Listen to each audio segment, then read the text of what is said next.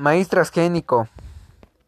Es muy probable que usted haya comido maíz transgénico si vive en México, el que uno de los debates más álgidos en el entorno de la alimentación, biotecnología, biotecnología y salubridad, no solo en el país, sino en el mundo, adquiere nuevos matices cuando nos enteramos que la gran mayoría del maíz en México está contiene transgenes, aunque no se permitido en el cultivo de maíz transgénico. El problema que está en los consumidores no tenemos forma de saber en cuáles productos hay presencia de transgenes, puesto que en México, a diferencia de otros países en donde el uso de cultivos transgénicos se ha normalizado, no hay una legislación por la que los productos con transgenes deben indicarlo en su, en su empaque,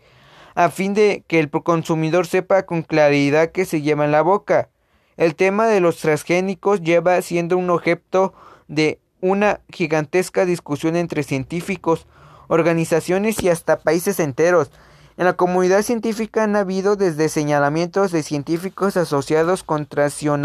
transnacionales en caso de sus hallazgos apuntalen a la inociudad de los transgénicos. En el otro lado se ha tachado ignorantes y conservadores a los académicos que contrata el cultivo de organismos genéticamente modificados.